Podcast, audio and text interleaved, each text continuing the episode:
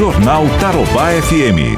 E ontem o secretário de Saúde, Tiago Stefanello, apresentou um relatório com uma linha do tempo de ações e atividades desenvolvidas para o enfrentamento à Covid-19 aqui em Cascavel.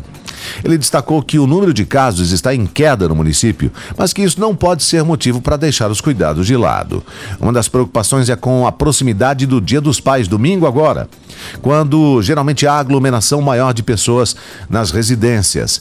Em maio, os números mostraram um crescimento considerável de casos de pessoas infectadas no fim de semana em que se comemorou o Dia das Mães, segundo o secretário. Um dos primeiros problemas que o nosso Estado sofreu foi com o Dia das Mães. O secretário Beto Preto frisa muito isso. Dia das Mães, as famílias se reuniram, as famílias se acumularam, as famílias fizeram festas e houve uma concentração de pessoas e houve muitos casos confirmados após 15 dias.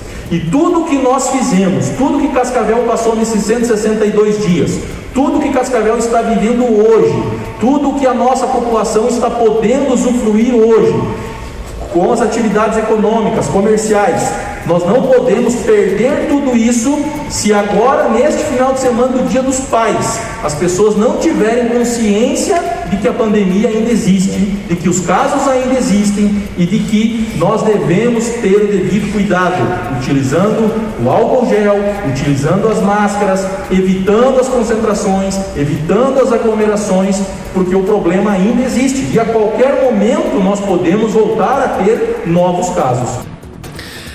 O secretário fez a apresentação no relatório e destacou os três pilares para o enfrentamento ao novo coronavírus. O primeiro pilar, salvar o maior número de vidas possível. O segundo, evitar o colapso do Sistema Único de Saúde. E o terceiro, não deixar que os pilares 1 um e 2 destruam a economia e, por consequência, mais vidas sejam perdidas. A apresentação contou ainda com a participação dos diretores e gerentes de departamentos da Secretaria de Saúde e também membros do Centro de Operações de Emergência, o COI. O relatório foi apresentado ontem por conta do Dia Nacional da Saúde.